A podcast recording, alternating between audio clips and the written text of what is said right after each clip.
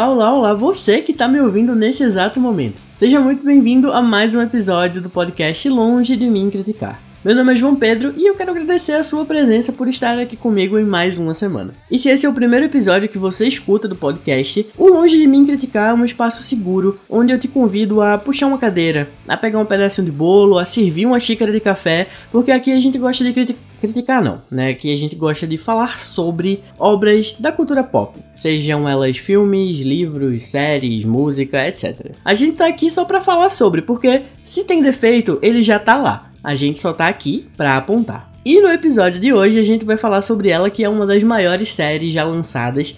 E eu já falei isso no episódio de Stranger Things, mas eu acho que eles estão ali no mesmo nível de hype, provavelmente que é a terceira temporada da série The Boys, a série original da Amazon Prime, que lançou entre junho e julho de 2022, acabou agora esse mês, e que teve uma temporada muito boa, uma temporada acima da média, e se não é uma das melhores séries de todos os tempos, com certeza é uma das melhores desse ano. E se você quer ouvir o que eu vou falar sobre a temporada, chega mais. Senta aqui comigo porque longe de mim criticar. Mas bora falar sobre a terceira temporada de The Boys?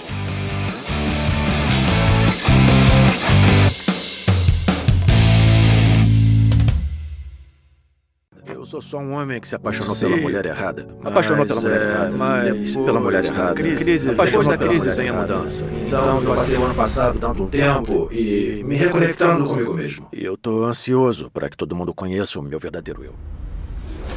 The Boys é baseada numa série de HQs lançadas entre 2006 e 2012, criada por Garth Ennis, que é um quadrinista famoso que já trabalhou na Marvel e na DC inclusive, e por Derek Robertson. Inclusive as primeiras HQs da série foram lançadas sob o selo Wildstorm da DC Comics, mas que depois foram para outra editora. Ao total foram 72 edições das HQs divididas em 6 volumes encadernados, que foram adaptados em 2019 para uma série de TV live action, ou seja, com atores reais. A série foi criada por Eric Kripke, que estava por trás da criação também de Sobrenatural, outra série de grande sucesso, e foi lançada pela Amazon Prime Video com oito episódios na sua primeira temporada. Bem, The Boys conta a história de um mundo em que superpoderes não só existem, como são uma das maiores fontes de renda do mundo. Os Sups, ou as pessoas que detêm esses poderes sobre-humanos, são os maiores influenciadores do mundo, e junto a eles está a Vogue International, a empresa que gere o mais famoso grupo de Sups, os Sete. Porém, como nada é perfeito, a maioria desses super-heróis são sádicos e egoístas, o que torna eles, na verdade, os grandes vilões da história.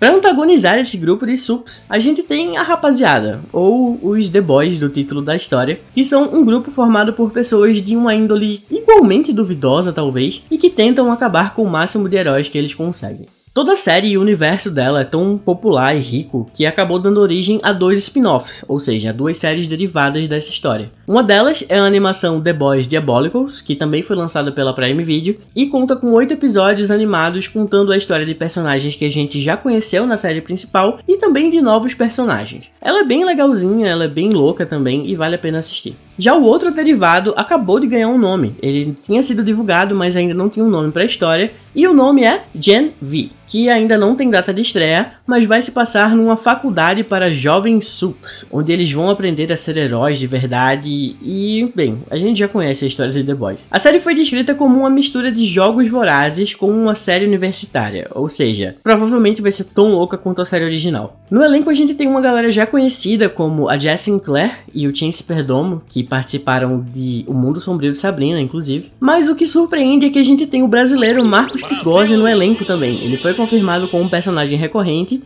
e isso provavelmente significa que a segunda temporada de Cidade Invisível, a série sobre folclore brasileiro da Netflix, provavelmente vai ser a última. Eu fico muito triste porque eu gostei muito da primeira e tô bastante ansioso para a segunda, mas eu não acho que o Marcos Pigose vai trabalhar para Netflix e para Amazon Prime ao mesmo tempo. Então, é isso. The Boys é uma série completamente fora da caixinha, e não apenas pela quantidade de palavrões, sangue e safadeza que a série tem, mas porque, além de tudo isso, ela mistura uma crítica política muito afiada, cenas muito malucas, um cinismo maravilhoso, comédia e drama, como poucas outras obras conseguem fazer de uma maneira tão boa. E tudo isso sem deixar de ser uma grande obra de ficção. As duas primeiras temporadas, inclusive, abordam diversos temas, mas para citar assim por cima, tem abuso sexual psicológico, supremacia branca e uma manipulação midiática. Na terceira temporada, além de tudo isso, a gente ainda tem um foco na masculinidade tóxica que envolve essas relações dos personagens e a gente também volta com algo que se iniciou na segunda temporada com a personagem Tempesta, que é a devoção de seguidores a uma figura autoritária e extremamente violenta. Tem algo muito errado com o Capitão Pátria. Ele deu um defeito. Ele tá completamente pirado. Acho que o primeiro ponto a se citar da temporada, e isso aqui vale para todas as outras duas também, é que o Anthony Starr tá dando um show como Homelander. E provavelmente esse seja o papel da vida dele, porque ele continua surpreendendo cada vez mais. Tanto nas cenas de drama, como por exemplo, os diálogos dele com o Ryan nessa temporada, ou a cena que ele tá falando consigo mesmo na frente do espelho. Mas também ele tem um ótimo timing de comédia, ele consegue falar as frases mais absurdas com um sorrisinho cínico no rosto. Ele consegue compreender o personagem de uma forma que ele passa a verdade independente do que o Homelander tá fazendo. E o Homelander é um personagem extremamente complexo justamente por isso, porque apesar de ele ser inegavelmente o vilão, ele é o pior personagem daqui, ele é uma escória da humanidade, mas ele tem um passado que humaniza muito o personagem. E por mais que você não concorde com o que ele tá fazendo, e eu espero que você não concorde com o que ele tá fazendo, ele consegue passar algo que você entende as motivações. Você entende o motivo dele estar tá fazendo aquilo. Você entende todo o trauma e todos os complexos e todas as, as fraquezas que aquele personagem tem. Porque ele tem um passado horrível. E essa temporada dá ainda mais contornos para isso tudo. Eu acho que se o Homelander fosse dado para um ator mais fraco, ele seria um personagem intragável de assistir, porque ele seria ruim de uma maneira diferente, sabe? Ele seria ruim de uma maneira que você quer que ele morra o mais rápido possível. Mas com o Anthony Starr dando vida a esse personagem, é muito difícil de torcer para ele morrer, porque significa que a gente não vai ter mais o ator na série. Então, assim, eu acho que ele consegue aplicar nuances ao personagem que deixa todas as cenas com Homelander maravilhosas de assistir. E nessa temporada em, em especial, eu acho que, principalmente no começo, ele tá se segurando, ele tá tentando não matar todo mundo, ele tá tentando não ser o monstro que ele quer ser. E isso tudo é muito visível no olhar dele e nas risadas nervosas dele e na forma com que ele ele se comporta, na forma com que ele se porta nos lugares. Eu acho isso muito interessante. O, o Anthony Starr, ele atua com todo o corpo. Ele não atua só dando a fala dele, ele não atua só indo de ponto A a ponto B na cena. A respirada dele, cada vez que ele move uma sobrancelha, você, você sente que aquilo ali é, é, faz parte da interpretação. Então eu acho maravilhoso, cara. Ele sem dúvida é o maior ponto forte da temporada. Não somente o personagem, mas o ator. Por mais que a gente queira que o Homelander vá pro saco, é muito difícil imaginar que o Anthony Starr vai sair da série. Então, vida longa ao Homelander. E um segundo ponto que eu achei muito interessante foi o Huey e o Butcher tomando V temporário, ou o Temporary V, e ganhando poderes. Mas com grandes poderes, vem grandes chances de você ser um escroto com todo mundo ao seu redor. Então, como a gente já desconfiava, como o, o Butcher já tinha falado anteriormente, que provavelmente o V ele só desperta o que tá intrínseco da sua personalidade, ele só eleva as suas emoções. Então, a gente tem um Huey bem machistinha safado. Além disso, ele começa a viciar no V, né? Já que é uma grande alusão ali a drogas. Mas é muito interessante ver esse novo lado dele, porque desde o começo da, da, da série, o Huey, apesar de ter um lado bem violento, né? Ele é um príncipe. Ele, dentro daquele universo, dentro daquela realidade, ele é um cara sensato, ele é um cara meigo, ele é um cara que é tido como um coração do grupo. E a partir do momento que ele começa a tomar o V, ele começa a desenvolver poderes e ele começa a desenvolver uma personalidade bem tóxica. É interessante porque ele não vira aquele machista, entre aspas, clichê que a gente tá acostumado a apontar. Ele não é aquele cara que começa a bater na namorada, ele não é aquele cara que começa a proibir a namorada de usar roupa. Não. Ele é um cara que tem as atitudes atitudes machistas dentro de uma sutileza que quase aparenta cuidado. Quando ele impede ou tenta impedir a Starlight de fazer as de ir para as missões ou quando ele fala que quer ser o que vai salvar, ou quando ele se incomoda claramente que ela tá abrindo o pote ali na primeira, no primeiro episódio, sabe? Você vê que aquela personalidade já tava ali, mas junto com os poderes ele ganhou talvez a coragem de expressar o que ele tava sentindo de verdade. É, eu acho interessante porque a gente vê um lado diferente de personagens que a gente gosta. E mostra também que uma coisa que The Boys faz bastante é mostrar que ninguém é perfeito e ninguém tá 100% certo, ninguém tá 100% errado. Eu acho essa temporada muito interessante para desenvolver personagens, pelo menos alguns personagens, já que eu vou falar depois sobre o fato de que a série não aproveita os personagens que tem.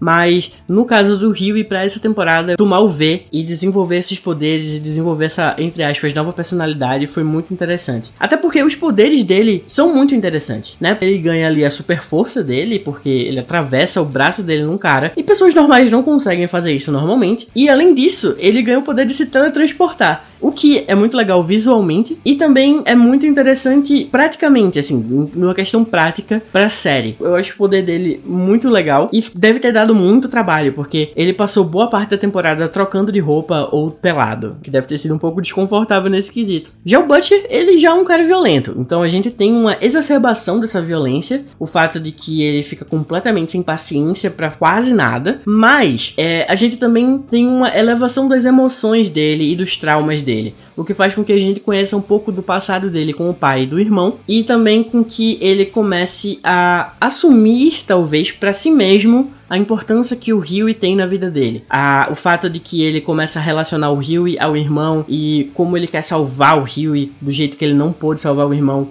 Isso tudo eu acho muito, muito bem feito. E o Butcher é um personagem que é facilmente odiável, assim. Pelo fato de que, assim como Homelander, ele tem motivações que fazem com que ele seja um personagem difícil de engolir. Por mais que ele tenha boas intenções no que ele tá fazendo, ele ainda assim é movido por uma sensação de vingança muito forte. Então, ele é um personagem que tem claramente ali uma, uma, uma via de vingador, de justiceiro, mas ele é muito humano nessas questões do passado dele. Inclusive, no final, né, a gente descobre que o V temporário ele mata quem toma. Depois de cinco doses é fatal. Então, a gente descobre que o Butcher ali tá com um câncer terminal, ele tem alguns meses de vida. E eu realmente tô achando que pode ser que ele acabe tomando V definitivo ali para se salvar. Eu não acho que vão matar o, o personagem também na próxima temporada, então fica aí a dúvida. Aliás, toda essa questão do V temporário e o Butcher, principalmente o Butcher tomando o V temporário e ganhando poderes, é interessante ver como esse cara que devotou a vida dele depois que, que a esposa, entre aspas, morreu, para matar os surcos, ele acaba se rendendo à mesma coisa que ele odeia para poder atingir o objetivo dele. Ele literalmente vende a alma pro diabo para conseguir equiparar o jogo, para poder nivelar o jogo. Eu acho isso interessante, eu acho muito legal quando você tá disposto a fazer com que o seu personagem principal ele rompa com as próprias motivações de uma forma crível, né? Não é como aqueles filmes que, ah, eu sou uma mocinha durante o filme todo lutando contra um vilão, mas na última cena eu acabo me tornando tornando alguém tão ruim quanto o vilão. Eu acabo aceitando o pacto para poder me beneficiar. Isso acontece em muitas obras, mas aqui a gente consegue ver isso de uma forma muito natural. Era claro que o Butcher, em qualquer oportunidade que ele tivesse para ganhar os mesmos poderes do Homelander e ter uma chance de destruir ele, ele faria aquilo. Eu acho um ponto muito positivo de como a série consegue construir alguns arcos de uma maneira muito natural e que mesmo sendo algo clichê no entretenimento, ele ainda assim consegue fazer com que seja crível.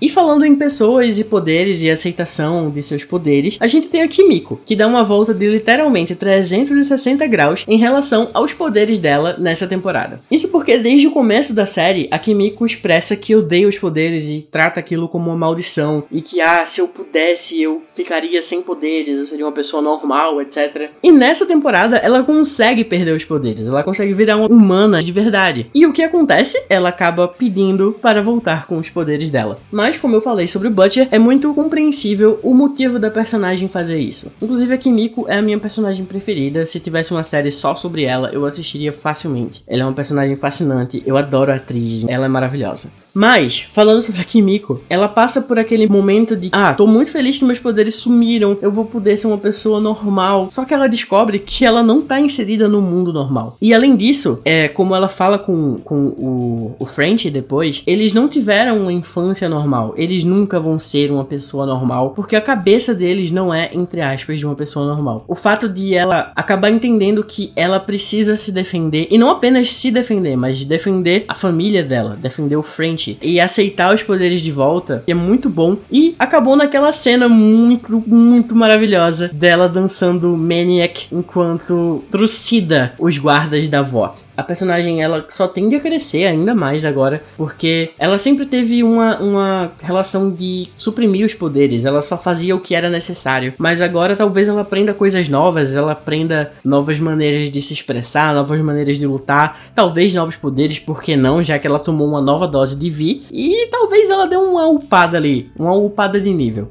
Eu espero que na próxima temporada a gente tenha mais da Kimiko, porque ela é maravilhosa. E, falando sobre ela e o French, eu sou uma pessoa que gosta de musical. Se você ouviu o primeiro episódio, que eu falo que Glee é a minha série preferida, tá na cara que eu gosto de uma boa cena musical. E o que foi aquela cena dela com o French dançando no hospital?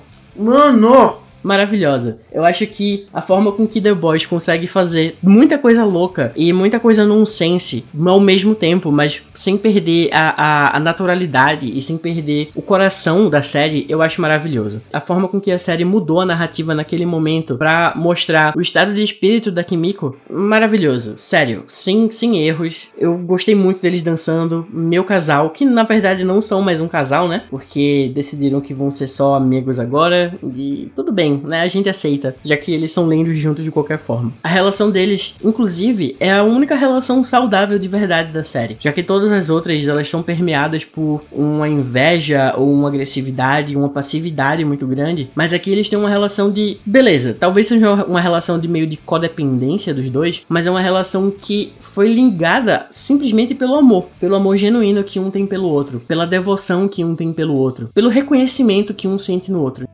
Agora eu vou falar sobre um ponto que eu achei meio negativo, já que eu achei que esse seria o ponto da temporada, que é, no final da segunda temporada, a gente descobre que a Victoria Newman, aquela congressista lá, ela era a Sup que explodia a cabeça da galera, e eu achei que pela cena final ela seria a grande vilã da temporada, ela seria uma grande ameaça, ela seria a pessoa que ia mover tudo, e não foi. Cara, ela mal apareceu. Ela apareceu ali nos dois ou três primeiros episódios, lembraram dela mais pro final um pouquinho para dar uma movimentada ali na trama, mas a personagem em si, ela prometeu tanto e não serviu quase nada. Sinceramente, eu acho o poder dela maravilhoso. A cena que o Huey descobre que ela é essa Sup, muito legal. Eu fiquei muito nervoso. Mas eu queria que tivesse aparecido mais do personagem. Ela é tão intrigante, ela aparentava ser alguém tão, tão maior que ela foi nessa temporada, mas acabou que ela perdeu espaço para outros personagens e novamente acabou com um gancho que promete que ela vai fazer alguma coisa legal na quarta temporada, já que ela acabou sendo nomeada como vice-presidente, quer dizer, candidata, né, a vice-presidente junto ali com o Robert Singer. Eu vou falar um pouco mais sobre ele depois. E é isso. Ela prometeu e não serviu. Mais pontos negativos é a forma com que a série subaproveita seus personagens.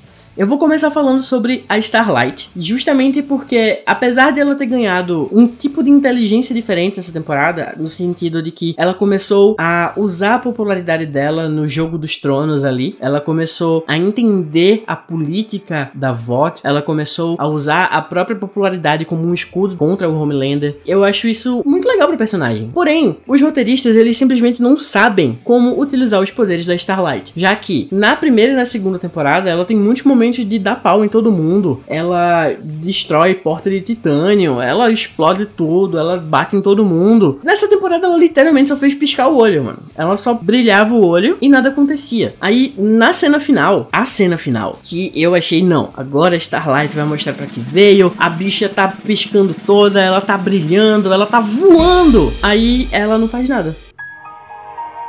Ela nem arranha. Ela nem arranha o Soldier Boy naquela cena final. E teve toda aquela preparação, quase um minuto da bicha voando. Pra nada, velho. Eles simplesmente desistiram de escrever uma personagem. Os poderes dela simplesmente não existem mais. Os poderes dela agora é brilhar o olho e explodir lâmpada. Somente. É a única coisa que Starlight faz. Assim como outros personagens que estavam na trama e não serviram para quase nada. A gente teve o Super Sonic, que é o Alex lá, o Drummer Boy, que ele morreu e até hoje eu não entendo o que aconteceu ali, porque ele não serviu para nada. Ele só serviu para dizer que o Homelander é muito mal e que vai matar todo mundo, sendo que todo mundo já sabe que o Homelander é mal e vai matar todo mundo. Não, a morte dele foi inútil. Eu só descobri os poderes dele porque eu li na internet. Eu não tinha entendido quais os poderes do Drummer Boy. Eu achei que ele só era gostoso e cantava. Tipo, era a única coisa que eu vi ele fazendo e dando em cima da, da Starlight ali. Mas o personagem apareceu do nada, ele foi pro saco e completamente memorável. Assim como com o Deep. O The Deep, que tá ali desde a primeira temporada, não serve para nada mais. Todas as tramas que envolvem ele são muito chatas. É, na primeira temporada, tudo bem, a gente teve o, o, lance do assédio, a gente teve,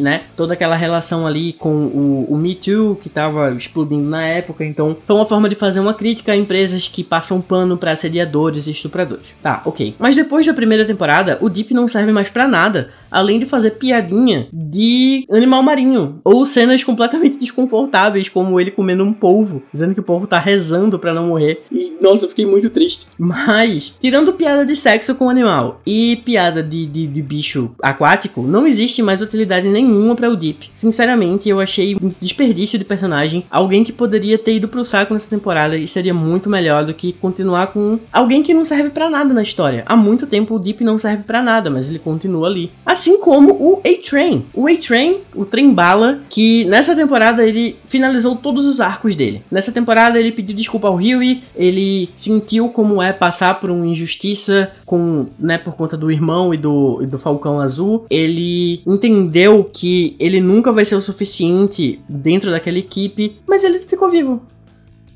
Teve toda a cena dele matando o Blue Rock, ele arrastando lá, e seria o arco maravilhoso. Seria o final de personagem maravilhoso pra série. Que ele ia morrer ali em busca de uma vingança pessoal e tal, não sei o que, mas não. Simplesmente deixaram o personagem vivo porque, enfim. Eu adoro o personagem, eu adoro o ator principalmente. A gente tirou foto na, na Comic Con e ele foi maravilhoso. Mas não tinha motivo nenhum para o, o, o A-Train ficar vivo. Tudo bem, a gente agora vai ter o lance do fato de que ele tá com o coração lá do racista. Mas, mano, todos os personagens da primeira temporada continuam até então. E não que para uma série ser boa ela precise matar personagens, não.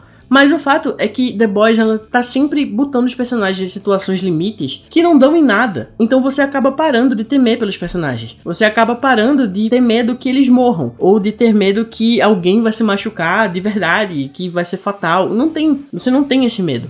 Porque a série não. A série decide não matar nenhum dos personagens. Ela decide ficar ali no, no porto seguro dela e manter todo mundo. E falando em porto seguro, eu acho que talvez a pior não morte da temporada, mas que eu fiquei feliz particularmente, foi a da Maeve. A Queen Maeve ou Brave Maeve, que deu a vida para salvar todo mundo, mas ela na verdade ficou viva. Então, assim, já foi confirmado que a atriz não vai voltar para as próximas temporadas, então esse arco realmente provavelmente finalizou já, mas a Maeve poderia ter morrido também, sabe? Seria algo maravilhoso no quesito de que a Maeve, ela nunca serviu para muita coisa na série, e nessa temporada ela literalmente ditou as regras. Ela foi que falou sobre a arma que, entre aspas, matou o Soldier Boy e que podia queria matar o Homelander, então foi ela que iniciou os personagens nessa saga. É, foi ela que deu o V temporário para o, o, Butcher, então foi ela que iniciou com essa outra, esse outra, essa outra problemática da série. Mas durante a série em si, a personagem não fez nada, sabe? Em questão de, de pessoa física, sabe? Ela não influenciou em praticamente nada na história. Ela teve algumas cenas ali com a Starlight, ela fez umas piadas falando sobre como o Huey é magro, mas só. Aí no final, como na segunda temporada, mesma coisa aconteceu na segunda temporada, que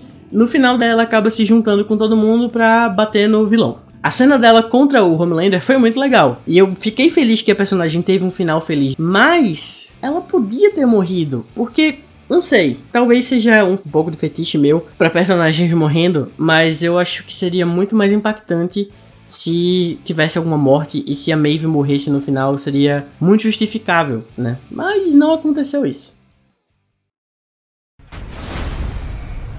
Cacete, é o Soldier Boy.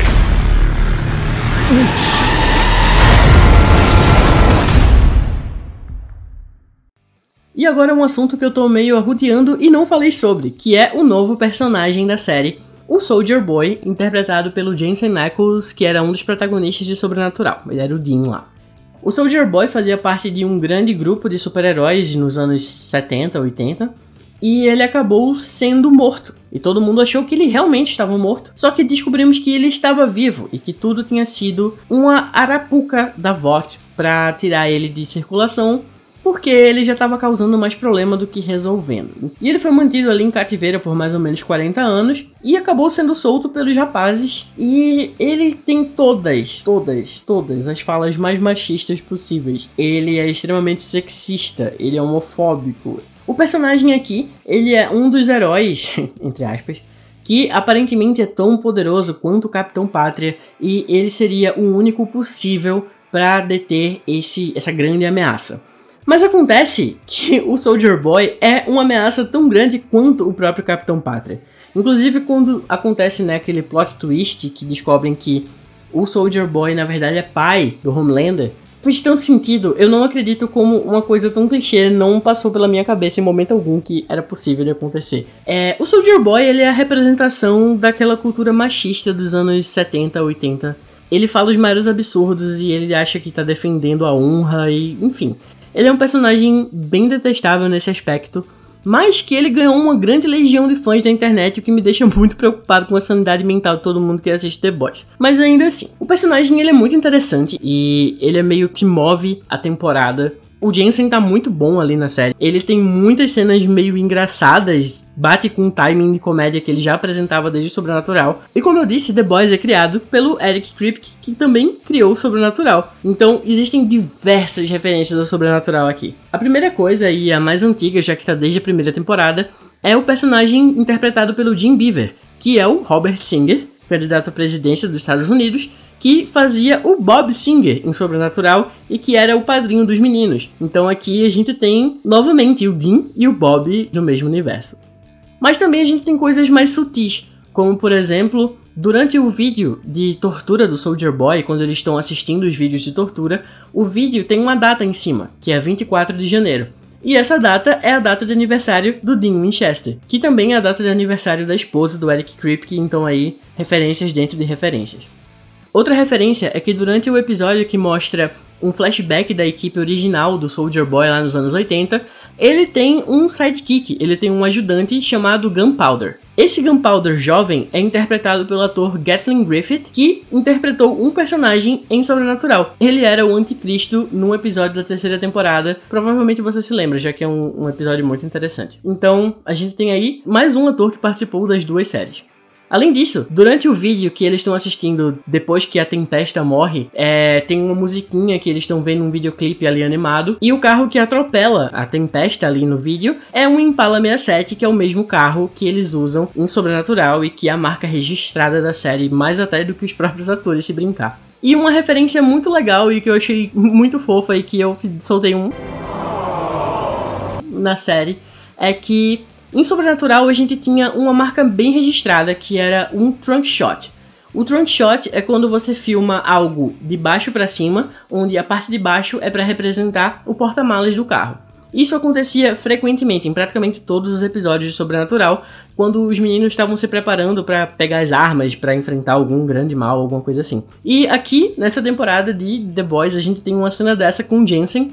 Inclusive, o próprio compartilhou uma foto dessa cena no Instagram. Cara, referências, referências. Apesar de, inegavelmente, eu ter sofrido para acabar as 15 temporadas de Sobrenatural, ainda assim dá um quintinho no coração, porque eu adorava a série.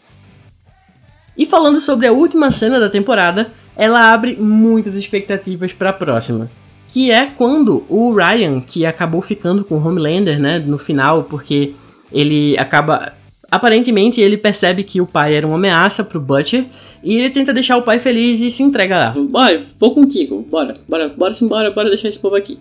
E ele vai embora com o Homelander. Mas, no final, quando um cara joga uma garrafa neles e bate no Ryan e o Homelander explode a cabeça do cara, que todo mundo começa a aplaudir e idolatrar o Homelander como se ele tivesse feito algo maravilhoso, o Ryan dá um sorrisinho. O Ryan sorri assim como, hum, que orgulho do meu pai. Ou se não, hum, eu posso fazer isso também. E provavelmente o Ryan é tão forte quanto o próprio pai, né? Já que meio fica implícito quando ele explode a tempesta ali no final da segunda temporada. Então a gente tem aí a próxima temporada provavelmente vai ser um reboot de Brightburn, Filho das Trevas, o filme de 2019. Inclusive esse ator que faz o Ryan, ele não tem sorte na vida, né? Já que todos os papéis dele, ele tem pais extremamente horrorosos. Já que aqui ele é filho do Homelander e quando ele fazia Big Little Lies com o irmão gêmeo dele, ele era filho do Perry, que era um abusador de marca maior. Então, boa sorte para ele conseguindo um pai decente em uma próxima produção aí, porque coitado.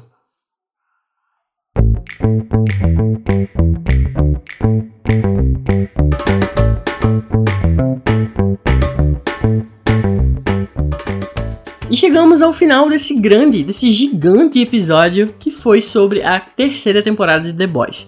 Eu acho que eu nunca falei tanto na minha vida assim seguidamente, então espero que vocês tenham gostado. Essas foram as minhas opiniões e você tem total liberdade de discordar disso tudo. Se você discordar, você pode me falar o que você achou da temporada, o que você achou dos meus pontos, e você pode me encontrar nas redes sociais a seguir para fazer isso. No Instagram, eu sou o PCSJoão, e no Twitter eu sou o João das Séries. Mas é claro que se você discordar de mim, você não precisa me xingar, nem, nem falar coisas, coisas tristes, eu sou sensível. Então seja educado, por favor. Semana que vem tem mais um episódio. Eu estou recebendo dicas do que falar, então se você quiser, eu estou recebendo recomendações sobre novos temas, então você pode também me dizer o que você quer que eu fale aqui futuramente. E até o próximo episódio. Valeu!